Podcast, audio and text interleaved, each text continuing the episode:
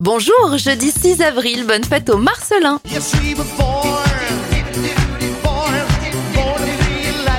On débute avec les anniversaires de stars. Patrick Hernandez souffle ses 74 bougies et il continue, selon ses dires, de gagner de 800 à 1500 euros par jour avec son titre Born to be Alive. Et puis Jérémy Ferrari a 38 ans. Je ne veux pas travailler.